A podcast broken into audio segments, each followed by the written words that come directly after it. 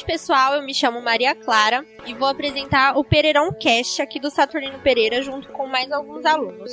Oi, eu sou a Mayra. Oi, eu sou o Williams. Olá, olá, olá, sou o José Augusto. Oi, eu sou a Yasmin. Oi, eu sou a Ingrid. E no primeiro episódio do nosso podcast, nós vamos falar sobre Lei Maria da Penha. Vou falar um breve resumo para vocês sobre a lei. A Lei Maria da Penha define que a violência doméstica contra a mulher é crime e aponta as formas de evitar, confortar e punir a agressão. A lei indica a responsabilidade de cada órgão público tem para ajudar a mulher que está sofrendo violência. Esse é um tema muito importante da gente tratar não só com as mulheres, mas também com os meninos, que também colocou no podcast, para saber mais sobre e deixar de ser até um tabu.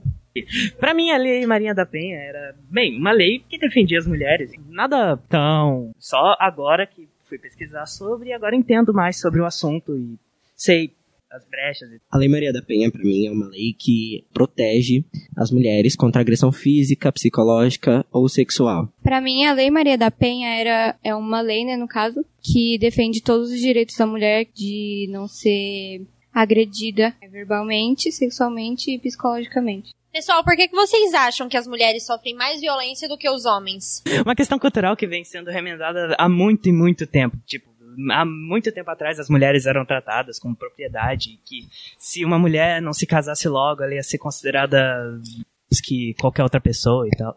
Para mim, as mulheres sofrem mais violência, pois os homens são ensinados que são superiores e por isso eles acham que podem fazer o que bem entendem. Dentre desses motivos para essas ações acontecem, em, temos vários motivos para essas ações acontecer. Entre esses motivos, temos o machismo, onde ele não aceita a opinião da mulher que vocês acham que passa na cabeça de alguém para poder agredir uma mulher? Eu acho que é porque, se estiver falando do, do homem assim, que é porque na nossa sociedade o homem ele é visto como superior à mulher. Ele pode fazer o que quiser com ela. É, quais são os principais sintomas da violência contra a mulher? Ela se sente humilhada, intimidada. Ela se sente culpada pela violência e esse é um dos motivos pela qual a vítima não faz a denúncia contra o agressor. E você, Williams? Eu acho que um dos sintomas também são afa o afastamento entre amigos e família e alguns hematomas. Sim, isso pode acontecer. Como vocês, os homens, podem auxiliar no combate a esse crime? Hum, eu acho que conscientizar e acolher as mulheres, tentar conversar com as pessoas sobre esses assuntos, tentar falar na mídia também, porque a mídia tem esse lado meio machista, assim, né, Will? Bom, eu acho que, eu concordo com o José, eu também acho que deveríamos abrigar e denunciar e mostrar, porque a mídia tem um grande poder de espalhar informação. E o que a gente pode fazer se socorrer gente ou até mesmo com a gente. Que a gente tem que procurar a polícia ou procurar qualquer outro socorro possível e agir rápido. Acalma a vítima e a leva a uma delegacia mais próxima. Como sustentaria meu filho? A maquiagem esconde os cortes, nem foi tão fundo assim. Pra quem vê de fora é fácil condenar, era só separar.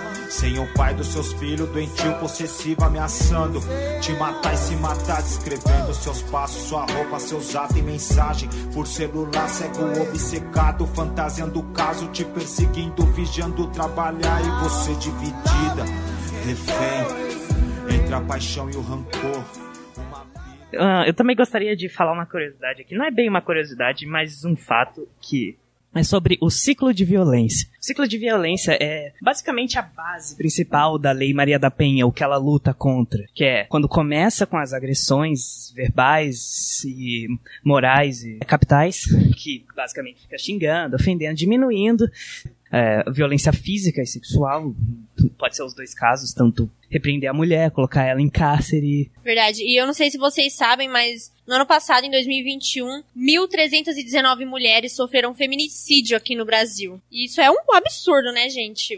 Mais de mil mulheres sofrerem feminicídio em um só ano. O feminicídio criminaliza o assassinato de mulheres cometidos em razão de qualquer, qualquer forma de agressão que a mulher chega a óbito, entra como feminicídio.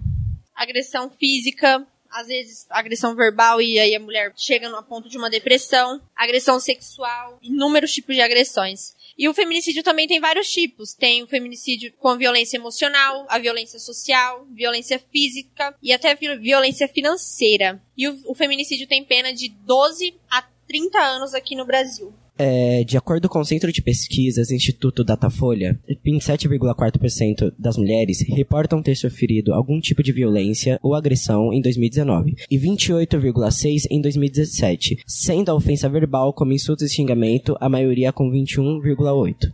Vocês sabem qual é a região do Brasil com maior índice de feminicídio? Mato Grosso é o, é o estado com maior índice de feminicídio de todos os estados brasileiros. Todos os homicídios registrados, cerca de 59,6% são classificados como feminicídio.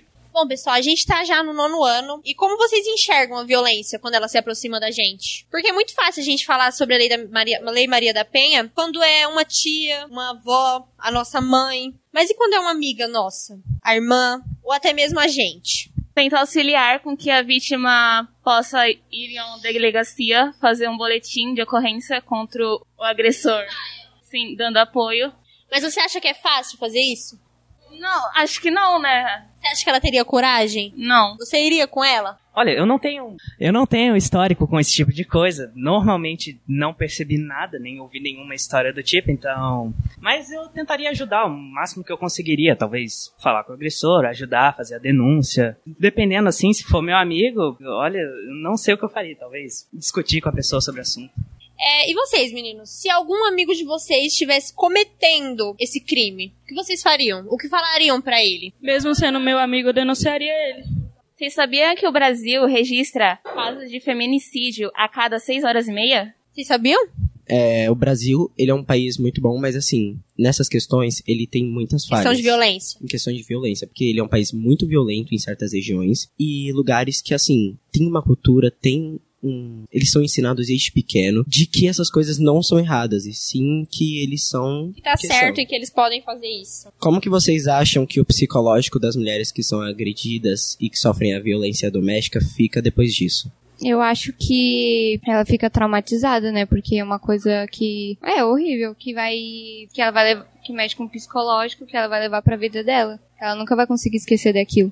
Ela, querendo ou não, vai ter um certo medo de sair na rua, de estar entre a gente, até mesmo de conversar com a família, com medo do que eles podem pensar. Porque, como José disse, por ser uma questão cultural, alguns pais ou parentes devem achar normal qualquer outro tipo de ato contra a mulher. Ou até mesmo não confiar mais em alguém, sabe? Ao ponto de se relacionar de novo.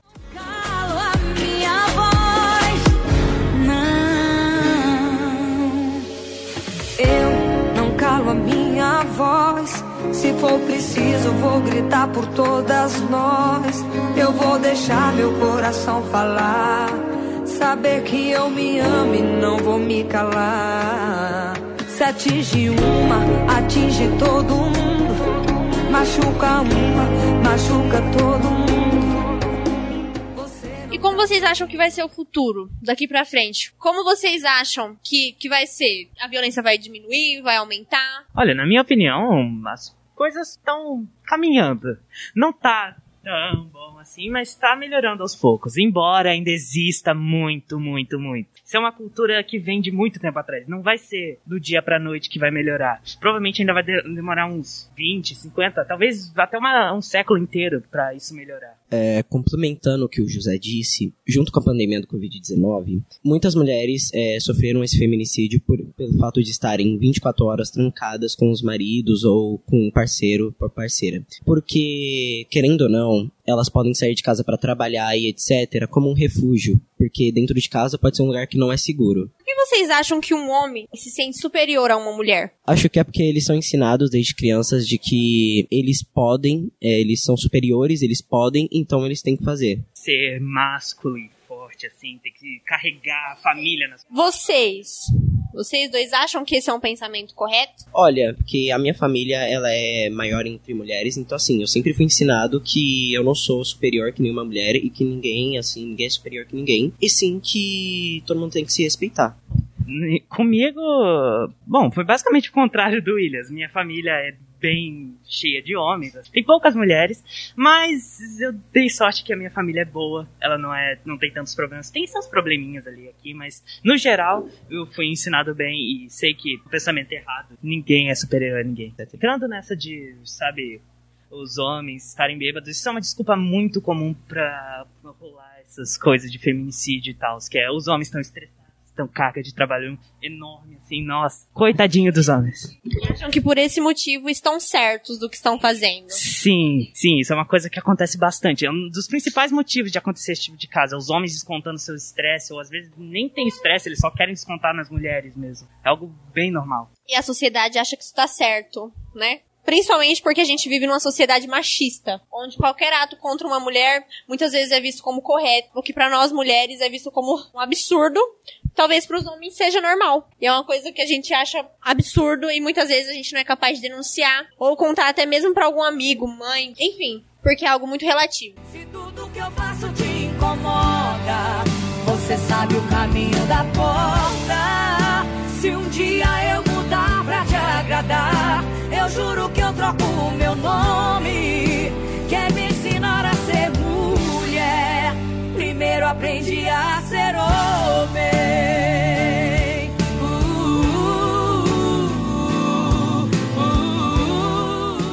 Por que você acha que uma mulher continua em uma relação abusiva, onde ela é espancada, apanha, ameaçada de morte? Porque ela tem medo de denunciar. Que ela acha que se ela denunciar. Tem medo do agressor? Isso. Por ter medo, até mesmo pelos seus filhos, porque ela pode estar denunciando. Tentar proteger as- os filhos dela. Isso, Maria Clara. Isso. Isso, isso aí. Até mesmo porque após denunciar, Pode acontecer alguma coisa. Depois que ela denunciar, ele volta a perturbar ela, volta a agredir ela, até tenta matar ela. Às vezes a denúncia não faz efeito, né? Muitas vezes ela denuncia, porém não tem a, profe- a proteção necessária, né? Isso. Eu também acho que, ah, é, como o relacionamento é abusivo, o homem acaba destruindo parte da autoestima dela, porque ela continua nesse relacionamento porque ela acha que ela não é capaz de conseguir mais ninguém, ou então que ela só tem ele, a família dela vai ficar afastada porque ele afastou ela e etc. Às vezes o homem afasta fa- a mulher de amigos, é, parentes, família. E isso prejudica a mulher, porque quando ela precisar de ajuda, ela não tem pra onde correr. Uma- isso entra até no que eu falei hoje de ciclo de violência. Tipo, o homem vai lá, bate na mulher, às vezes, sei lá, quebra o braço dela, e depois ele aparece todo carinhoso, falando que foi um momento ruim, que ele tava com estresse. E a mulher, por estar com o psicológico abalado, aceita. E por achar que ele está certo no que ele está fazendo, que, que foi um ato de, de amor, de carinho. Porque muitas vezes isso acontece, do homem bater e dizer que foi por amor. Isso entra muito no caso de achar que vai melhorar tudo com amor. Sim.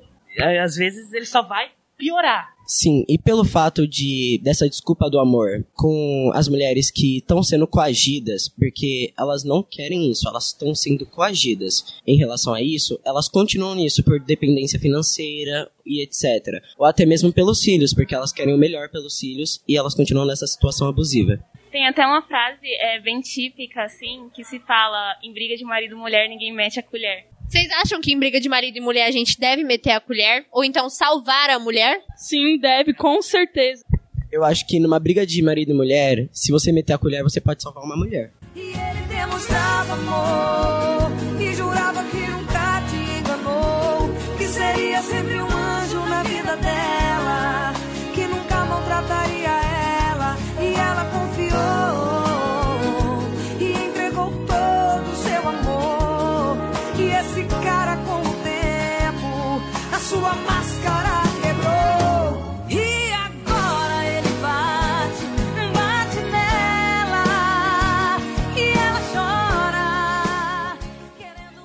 pessoal, é, acho que a gente já falou demais pro podcast de hoje. Por mais que o nosso participante José queira muito continuar falando, ele não vai continuar porque o nosso podcast já está muito grande. Então, muito obrigado a todos vocês que nos ouviram. Deem o feedback de vocês, o que vocês acharam do nosso podcast, pra gente poder trazer mais. Nós temos mais episódios em mente, então espero que vocês gostem desse, pra gente poder E se você vê alguma mulher sendo agredida, denuncia. 180 pode salvar uma mulher em perigo, ou então um homem. 180 pode salvar uma vida. Ligue e denuncie. Isso mesmo, pessoal, denunciem. Ah, Obrigado, tchau, Mayra. Alguém tem algum agradecimento final pra fazer? Alguma coisa? Obrigada pela audiência. Tchau! Obrigado à nossa host, Maria Clara, por ajudar a gente a manter o conversa. Ah, eu adorei. Muito obrigada. Aham. Só queria dar um último agradecimento final a todos os participantes. Espero muito que vocês tenham gostado e esperamos vocês no próximo Pereirão Cast. Se tudo que eu faço te incomoda, você sabe o caminho da porta. Se um dia eu mudar pra te agradar, troco o meu nome.